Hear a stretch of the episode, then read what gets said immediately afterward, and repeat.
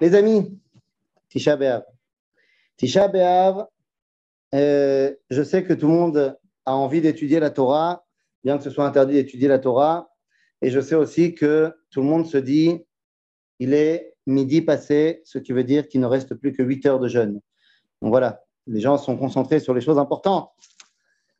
Le thème qu'on va aborder aujourd'hui, après ces bêtises, c'est euh, la haine gratuite entre hier et aujourd'hui. J'entends depuis beaucoup trop longtemps, depuis ces derniers mois, que on est au bord d'une guerre fratricide, guerre civile, guerre comme ci, guerre comme ça. La situation actuelle est une situation qui euh, nous emmène, nous impose à la réflexion, mais à ne pas tomber dans une grande erreur qui serait de ne pas comprendre ce que nous sommes en train de vivre. Pour ce faire, avec votre permission, je vais tout simplement essayer de faire un retour sur notre histoire pour essayer de vous faire comprendre qu'est-ce qui a été dans notre histoire Milchem Achim, une guerre fratricide, et qu'est-ce qui ne l'a pas été. Alors allons-y. On commence tout de suite en repartant aux origines de notre identité. Avant même la création du peuple juif, il y a ce qu'on appelle, je vais changer de place parce que je vois que ici la lumière est très mauvaise. Hop là, hop là, hop là, ça sera mieux ici. Yofi. Yofi. Excusez-moi. Donc, lorsqu'on parle de Milchemet Achim, de guerre fratricide, il faut qu'on revienne aux origines de notre identité. Avant même, avant même euh, l'avènement du clan Israël, eh bien, il y avait Caïn Vehevel. Caïn Vehevel, Rabotai, c'est la première Milchemet Achim de l'histoire.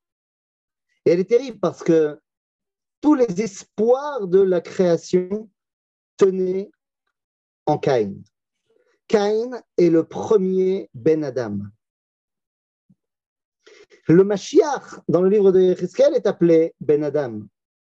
C'est-à-dire que Caïn, on, espère tellement après sa venue au monde. Sa mère, Chava, dira Kaniti Ish Hashem.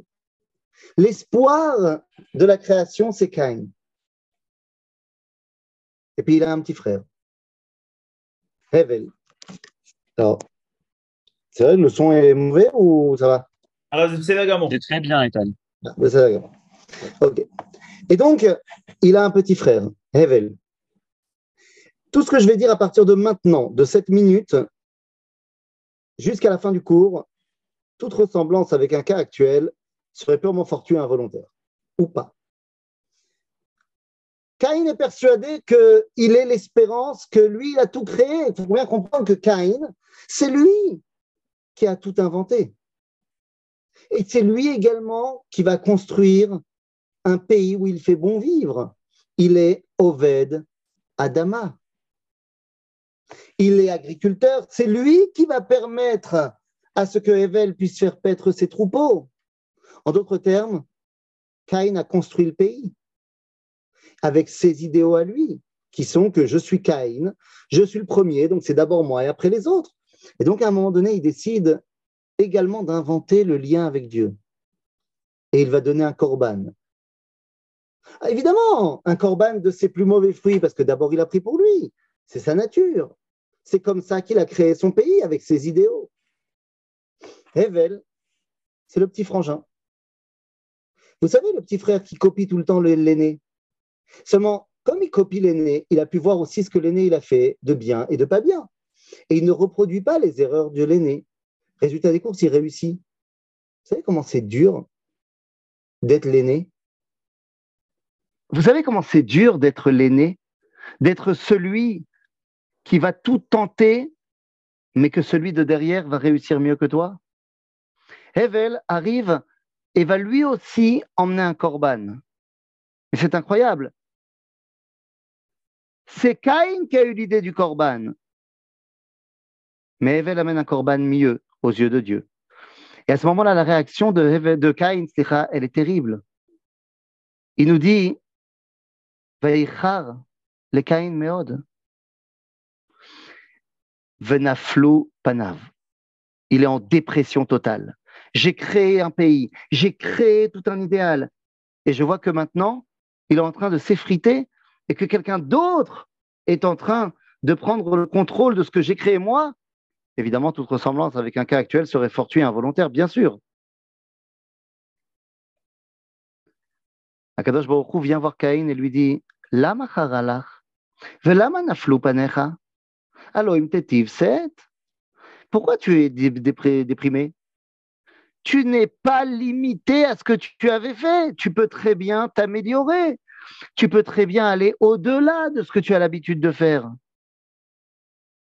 En d'autres termes, Nachon, que dans un premier temps, tu as créé un état avec ce que tu pensais être l'idéal. Mais il y a Evel qui a apporté d'autres éléments. Va apprendre de lui et tu vas les ajouter aussi à ton idéal.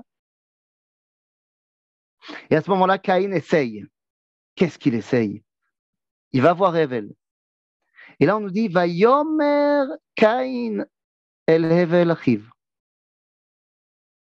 Il lui a dit. Mais qu'est-ce qu'il lui a dit? On ne sait pas. Parce que directement, le texte continue en nous disant Va yakom Hevel al Caïn et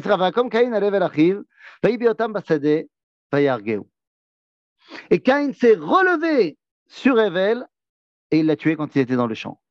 Nos sages nous disent, mais qu'est-ce qui s'est passé? Il a voulu parler avec Evel. Lorsque, mais le problème, c'est que lorsqu'il est arrivé devant Evel, eh bien, toute la rancœur a pris le, pas et il a essayé de l'attaquer.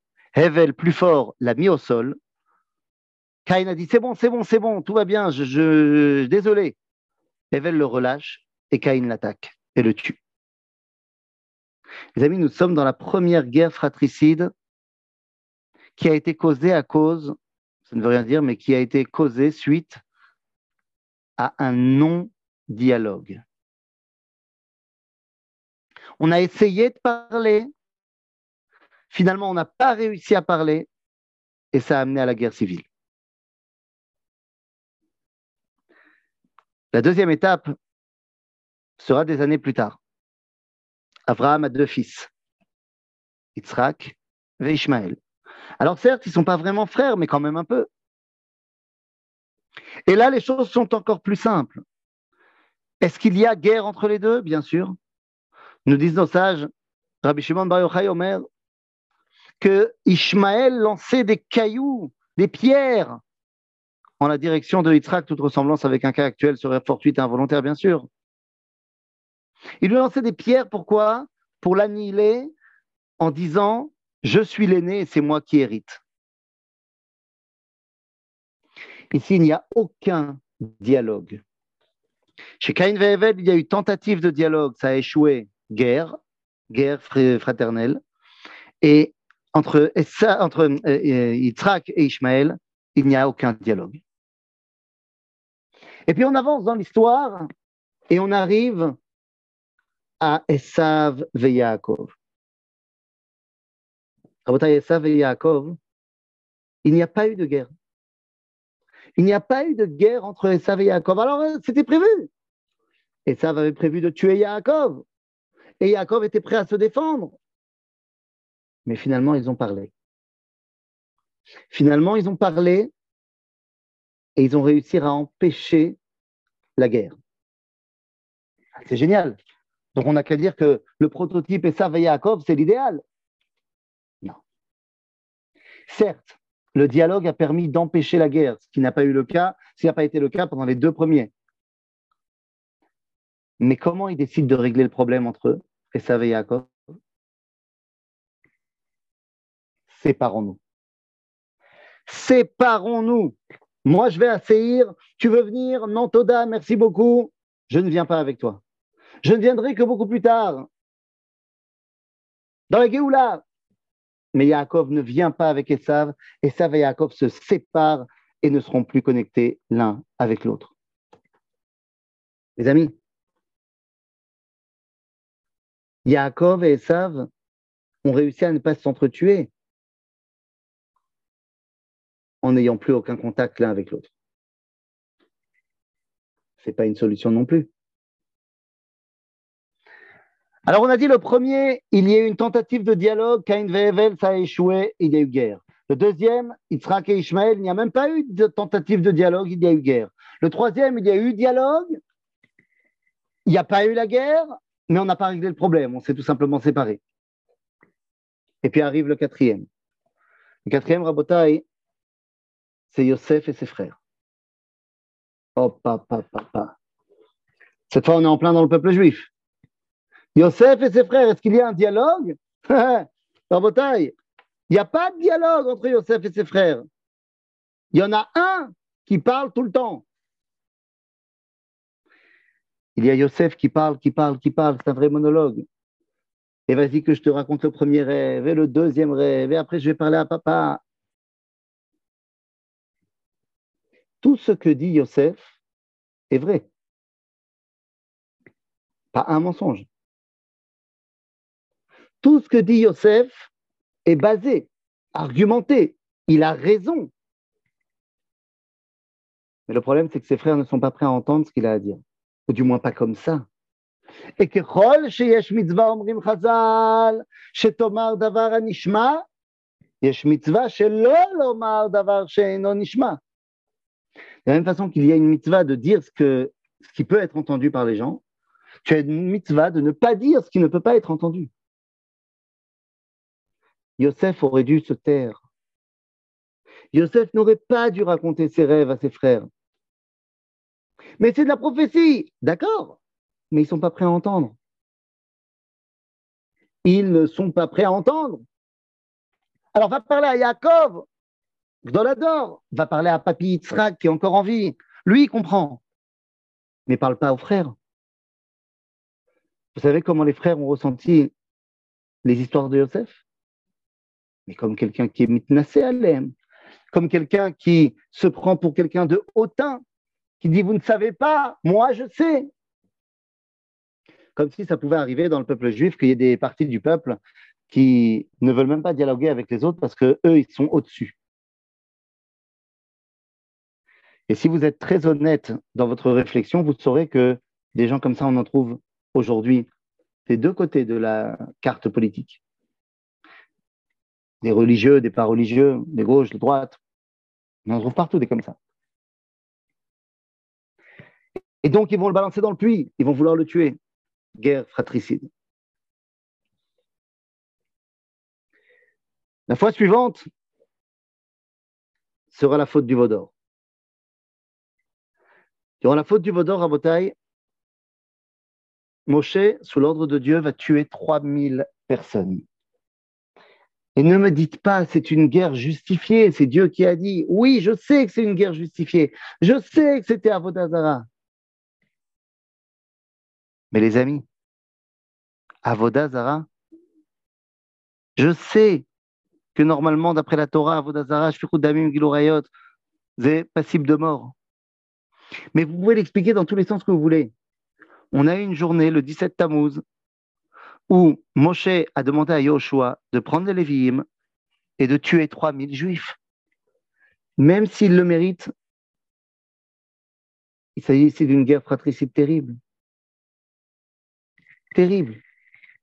Tu te lèves le matin, tout le monde est en vie, l'après-midi, il manque 3000 personnes. Et si toi, tu es le père d'un de ceux qui a été tué par Moshe Yoshua, Comment tu te sens quand on va te dire non, mais c'était justifié? Les amis, durant la faute du Vaudor, la guerre fratricide est déclenchée à cause d'un surplus de religiosité. Encore une fois, je sais bien que c'est Akadosh Baruch qui nous dit de faire ça. Mais est-ce qu'on n'aurait pas pu s'en passer?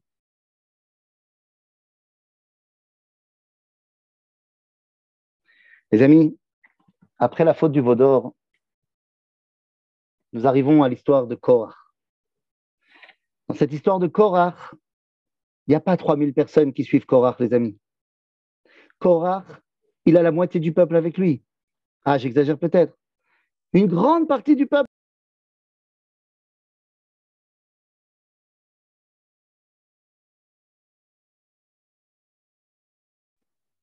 Hop là, vous m'avez retrouvé Vous m'avez retrouvé Shalom Houston. C'est bon, je suis là. Une très grande partie du peuple est avec Korah, à tel point que mon cher Abeno va dire la chose suivante. Ribono Olam. Je sais bien que si tu veux que je gère moi, je vais devoir tuer des dizaines de milliers de juifs. Hors de question. Tu gères toi. Et donc, oui, beaucoup vont mourir de Chet Korah. Mais ce ne sera pas une guerre fratricide. C'est Dieu qui gère. Dieu qui gère, c'est pas moi. Moi, je suis incapable de prendre les armes contre mes frères. Parce que Moshe, il a encore le traumatisme de l'histoire de la faute du Vaudor à Botaï. Vous croyez que comment il l'a vécu, Moshe? Ishal Moshe brise les louchot. Pourquoi? Pour ne pas avoir à briser le peuple juif. Parce qu'un Israël fait le vaudor, et Dieu lui dit, mais ça c'est l'idolâtrie, l'idolâtrie c'est Mita. Et Moshe, il brise les tables, il dit, voilà, c'est pas marqué que c'est interdit pour sauver les juifs. Et à la fin de la journée, il se retrouve contraint de tuer 3000 juifs. Vous croyez qu'il a kiffé? Pas du tout. Si bien que dans l'histoire de Korach, il dit bah, c'est toi qui gères, moi je ne fais plus ça.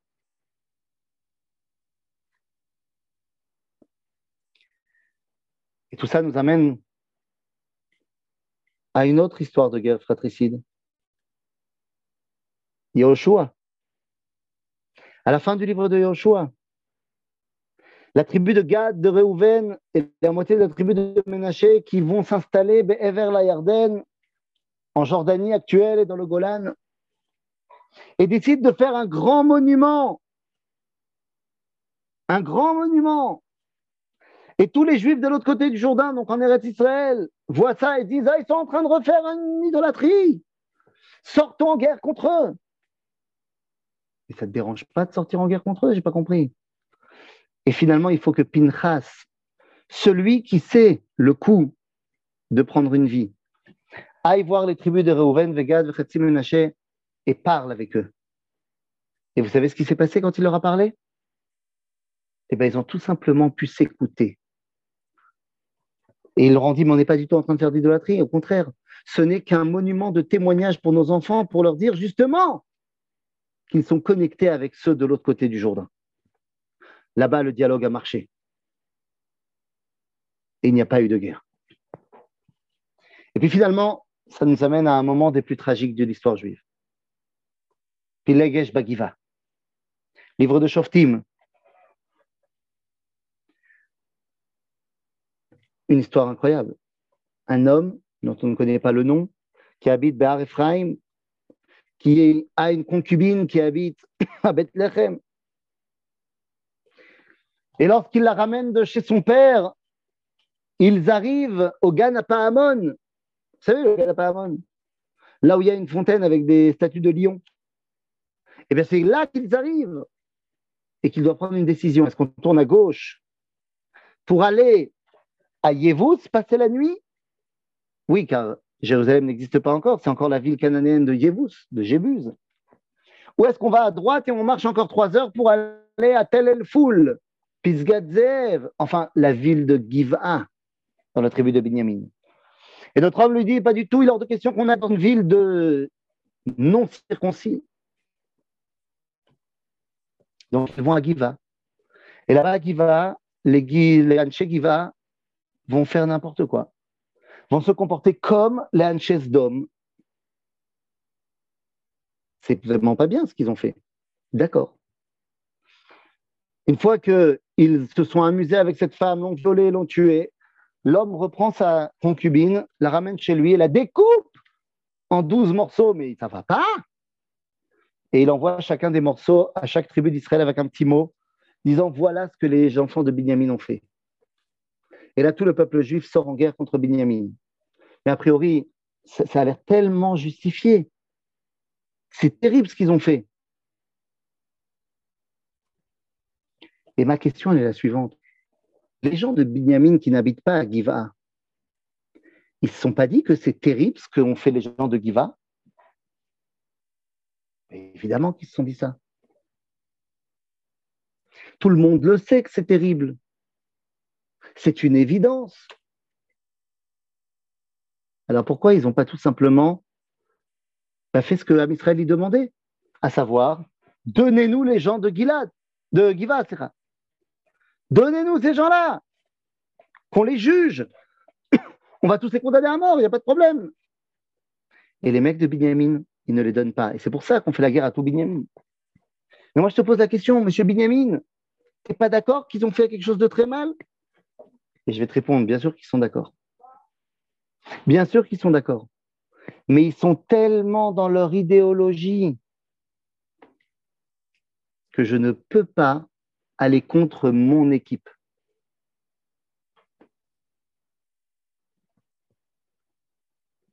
Toute ressemblance avec un cas actuel, simplement fortune involontaire.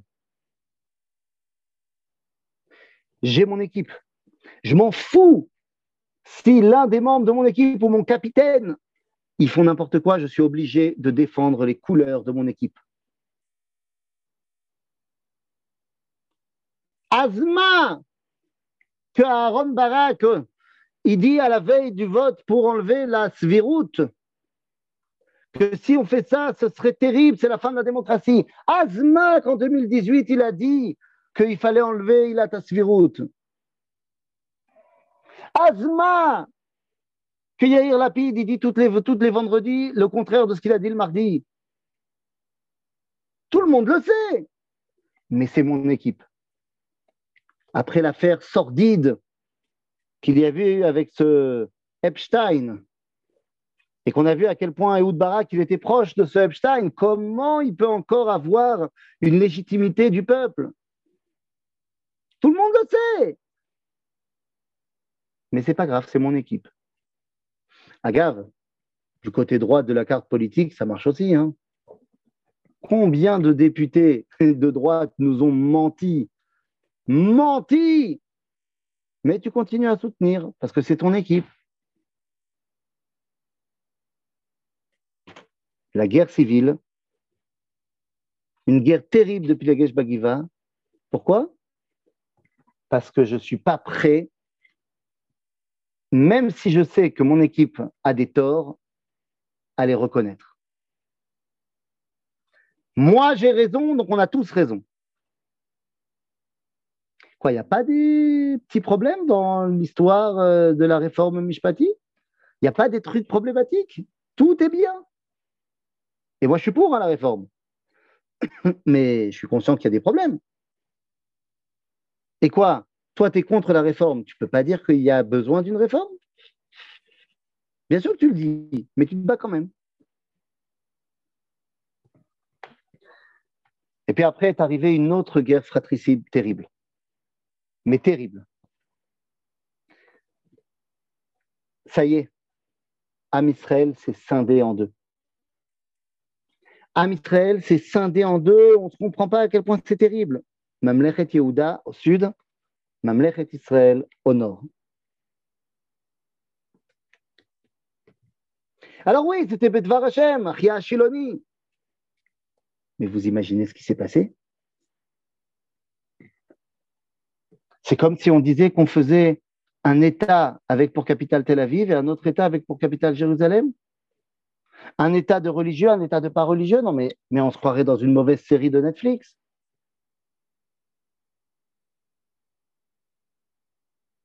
on décide de se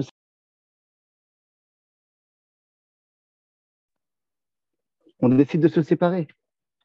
Mais le problème, c'est que cette séparation, elle est étatique. Résultat des courses, eh ben, on se fait la guerre. Parce que quand il s'agit d'États qui ne sont plus d'accord les uns avec les autres, on ne règle pas ça à l'amiable, on règle ça par la guerre. Il va y avoir la guerre entre Avia ben Rechavam et Yerovam ben Nevat. Nous dit le Tanakh, Sefer Melachim Vedivra Yamim, 500 000 morts. Un demi-million de juifs qui ont été tués par des juifs. Tout simplement parce que la guerre, elle est politique et que tu t'es créé deux pays au lieu d'un. Alors, vous inquiétez pas, on continue. Hein. Ça va nous amener tout ça à la guerre fratricide du Second Temple. À l'époque du Second Temple, à l'époque du Second Temple, il y a une Torah extraordinaire. Kulam l'omdim Torah. Bien sûr. Mais chacun a une chita différente, une idée différente. Il y a Beth Hillel, Beth dit le Talmud, le jour où se sont séparés Beth Hillel et Beth a été dur comme le jour du Vaudor. Donc ça voudrait dire quoi? Qu'il y a eu 3000 morts ce jour-là aussi? Ils s'entretuaient, Beth Shammai. Mais parce que chacun était persuadé d'avoir raison. La milchama de Baït c'est de dire j'ai raison. Et donc, comme moi j'ai raison, toi tu as tort. Et si toi tu as tort, bah, ou tu penses comme moi, ou tu es un terroriste? Un peu manichéen, non? Et résultat des courses, eh bien, on va s'entretuer dans la ville avant même que les Romains n'arrivent. On va brûler les entrepôts de grains. On va se faire la guerre entre nous. Entre les Prouchim, les Tzoukim, les Canaïm. Et au sein même des Canaïm. Yohanan, Migush Khalav, Shimon Bar Giora, Elazar Ben Yair, ils se détestent tous. Ils veulent la même chose.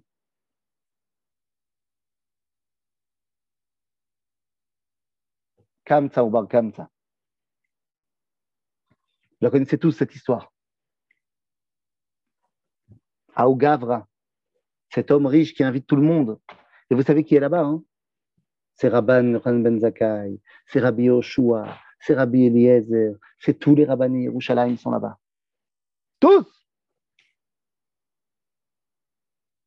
Et il voit ce qui est en train d'arriver entre Aougavra et Bar Kamsa.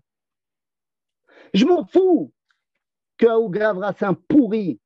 Qu'est-ce que tu fais honte à ton prochain comme ça devant tout le monde? Je m'en fous que Bar c'est un pourri parce qu'il a été dire aux Romains ce qu'il a été dire aux Romains. Ils étaient où les rabbins?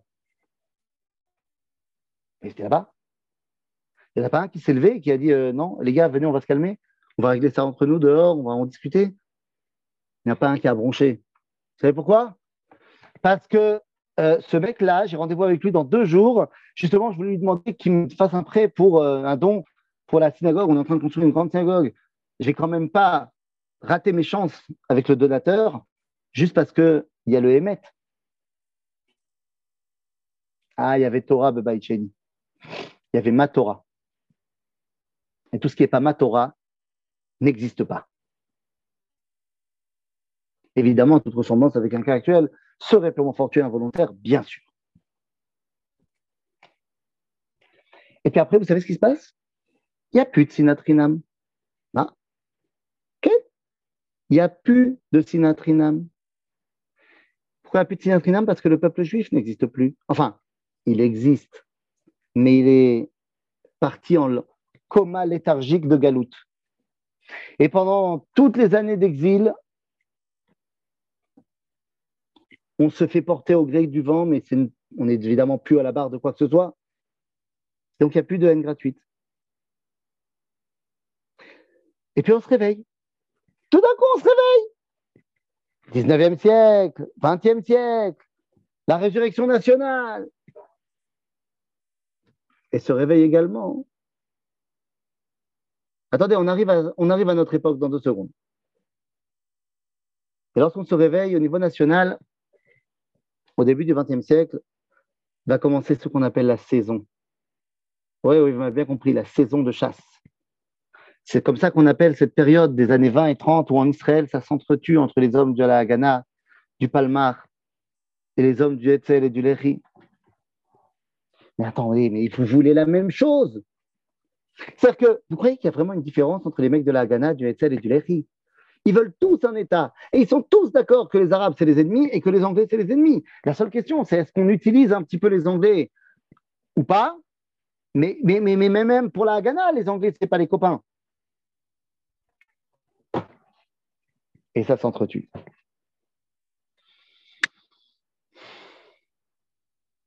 Mais on ne va pas aller à la guerre civile. Ça s'entretue parce que on est en train de se réveiller c'est le réveil national. Et dans ce réveil national, tu sais ce que c'est? Quand il y a quelqu'un qui vient de te réveiller, et tu sais qu'il faut se lever, tu sais qu'il a raison, mais tu le tapes. Tu laisse-moi tranquille Arrête Et tu fais des mouvements brusques. Et finalement, à un moment donné, tu te réveilles. Tu te réveilles. Et tu as compris que le mec, il t'a réveillé, mais c'est n'est pas grave. Toi, tu l'aurais pas réveillé comme ça, tu l'aurais réveillé d'une autre façon, mais, tu voulais être réveillé de toute façon. Et arrive Menachem Begin, lorsque l'Altalena est bombardée par Yitzhak Rabin sous les ordres de Ben Gurion, et il donne cet ordre de ne pas répliquer. Menachem Begin, alors qu'il sera plus tard le Premier ministre de l'État d'Israël, qui va faire la paix avec l'Égypte, qui va détruire la centrale atomique euh, d'Irak, dira quand même que l'acte le plus important qu'il a fait dans sa vie, c'est d'ordonner de ne pas rendre le feu, de ne pas répliquer face à la Haganah lors de l'Altalena. Parce que ben, Menachem Begin se réveille. Hein, il, est le moment où ça y est, j'ai compris, j'ai compris, j'ai compris, je me suis réveillé. Et donc, non, calme-toi. On ne va pas faire la guerre civile. Et puis voilà, Am Israël s'est réveillé, a reconstruit son pays. Pourquoi est-ce que. Ah ouais, trois minutes. Quelle pression. Pourquoi est-ce que ça ne recommencerait pas? Eh bien, parce que nos ennemis, nos très chers ennemis, nous ont expliqué qu'il ne peut pas y avoir dans le peuple juif de Milchemet Achim. Parce que nos chers ennemis se sont unis et se sont dit on va tuer tous les juifs. Quand je dis nos chers ennemis, je parle de celui à la moustache, comme de tous ceux qui sont nos ennemis et qui nous entourent aujourd'hui. Ils ont dit non, on s'en fout de savoir s'il est Ashkenaz, séfarade, s'il est religieux, pas religieux, de gauche, de droite. On va tous les tuer. Et donc, pendant les 30 premières années de la création de l'État d'Israël, eh bien, nos ennemis ont créé l'unité nationale. Et on n'avait pas le choix. Et donc, on a créé cette unité nationale qu'on ne peut pas séparer parce que toutes les cinq secondes, on, nous rappelle de l'extérieur qu'Am Israël, c'est Rakechad. Une fois qu'on avait terminé avec cette première partie, où pendant 30 ans, on s'est battu pour notre survie, on arrive après la guerre de Kippour avec une survie assurée. Donc maintenant, il faut commencer à se préoccuper de la vie, la vie intérieure du peuple juif, c'est-à-dire bah, comment on mange, alors que jusqu'aux années 80, l'État d'Israël, c'était une poubelle du, quatrième monde. Entre les années 80 et les années 2010, on a créé un pays fantastique, avec une économie extraordinaire, parmi les dix plus grandes puissances du monde, économique, incroyable, Startup Nation. Et donc, si vous me suivez, pendant 30 ans, on nous a poussé à nous unir pour la survie. Ensuite, pendant 30 ans, on a mis en place la vie de notre pays. Et donc maintenant, enfin, alors que la survie physique et la survie économique est assurée, eh bien, on peut enfin se poser les bonnes questions. À savoir, mais pourquoi on a fait tout ça? Et les femmes, tout ça? J'ai, À aucun moment, j'ai parlé des hommes par rapport aux femmes. Les femmes, elles ont la place exactement la même que celle des hommes dans tout ce qui est en train de se passer. Ce que je veux dire, c'est qu'il est temps de maintenant enfin se poser la question de pourquoi on fait tout ça tous les débats aujourd'hui et les guerres qu'on est en train de pseudo-vivre, ce ne sont pas des guerres. Là, on ne fait pas de guerre fratricide. Là, on est en train de crier pour se poser la question. Pourquoi on est là? Pourquoi on l'a fait, ce pays? On a dit dans toute l'histoire, des fois, il y a eu pas de dialogue, des guerres. Des tentatives de dialogue, des guerres. Des dialogues, on se sépare. Des monologues, on n'entend pas guerre. Là, on est en train d'arriver à deux monologues où les deux parties crient plus fort. Mais c'est rien en fait ça. Ça, c'est que Klippa à Kodemet l'a pris. C'est comme l'écorce qui précède le fruit. Les deux ont des choses à dire. Parce qu'il y a véritablement des choses à prendre chez Ephraim, comme il y a des choses à prendre chez Yehuda. Parce qu'il y a des choses à prendre dans le monde de la Torah et il y a des choses à bannir dans le monde de la Torah. Le fait qu'on doit étudier la Torah depuis le CP, c'est fondamental. Le fait qu'on doit aller à l'armée même quand on étudie la Torah, c'est fondamental. Le fait qu'on doit apprendre euh, à aimer l'économie de son pays et de travailler, c'est fondamental. Le fait qu'on a envie d'avoir une élite qui domine une autre élite, c'est pas possible. Tu as raison, même dans la révolte du ghetto de Varsovie. Jusqu'à ce que finalement les mecs de la Shomer Hatzaïr comprennent qu'ils n'étaient pas assez bien entraînés. Ils ont, été fait rappeler aux mecs du Hatzi. Et finalement, ils ont quand même été ensemble. Ce que je veux dire, c'est que ce que nous vivons aujourd'hui n'est pas du tout une guerre civile, ni une guerre fratricide. Aujourd'hui, on a deux grands univers qui s'appellent dans le langage de la Torah du Tanakh Etz Yehuda et Etz Ephraim, qui se font pas la guerre, qui essayent de faire entendre leur voix. Parce que oui, il y a des choses nachonotes, il y a des choses vraies chez eux comme chez eux. Et donc pour l'instant, ça crie, ça crie, ça crie, jusqu'au moment où on arrêtera de crier parce qu'on aura une extinction de voix et on pourra se mettre à parler. Et on faudra être honnête et dire ce qui va d'abord pas chez moi avant de dire ce qui va pas chez toi. De dire ce que j'ai de bien à proposer avant de dire ce que tu as de mal à proposer. Nous sommes la génération du dialogue retrouvé. Nous sommes, au début du dialogue, on crie, parce qu'on croit que sinon on ne va pas nous entendre. Deux secondes, calme-toi, et après on parle. Ça fait 75 ans que l'État d'Israël a ressuscité. Je vous rappelle que 75 ans après la sortie d'Égypte, c'était l'époque de Pilegesh Bagiva, c'était l'époque de cette drame où on a failli détruire toute une tribu d'Israël. Nous n'en sommes pas du tout là et nous n'en serons pas là. Nous sommes en train de mettre les bases du dialogue qui vont nous permettre d'arriver à une symbiose véritable entre ce que représente Yehuda et ce que représente Ephraim. Une symbiose entre ma chère Ben Yosef, qui a créé l'État d'Israël, et ma chère Ben David, qui lui amène sa Neshama. L'un ne peut pas sans l'autre. Nous sommes dans la génération où nous devons comprendre que l'un et l'autre font partie des deux faces d'une même pièce qui s'appelle Geulat Israël. Où sont les rabbinim? Eh bien, il y a les rabbinim qui prennent position, qui disent, ah. moi je vais dans cette manifestation-là, mais j'appelle aussi à un dialogue. J'appelle aussi à discuter, à m'asseoir, comme le Rav Shmuel Eliaou, qui fait des, des rencontres avec euh, les, les, pilotes et ainsi de suite. Il faut qu'on commence à mettre en place un véritable dialogue pour comprendre ce que toi tu as proposé, ce que moi j'ai à proposer. Mais on est très très loin de toutes ces guerres qui ont massacré et décimé l'intérieur du peuple juif. Nous sommes un seul peuple avec toutes ses différences et tous ses apports.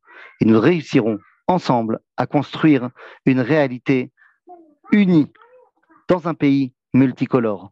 C'est exactement ce qui a été l'idéal de Shifté Israël.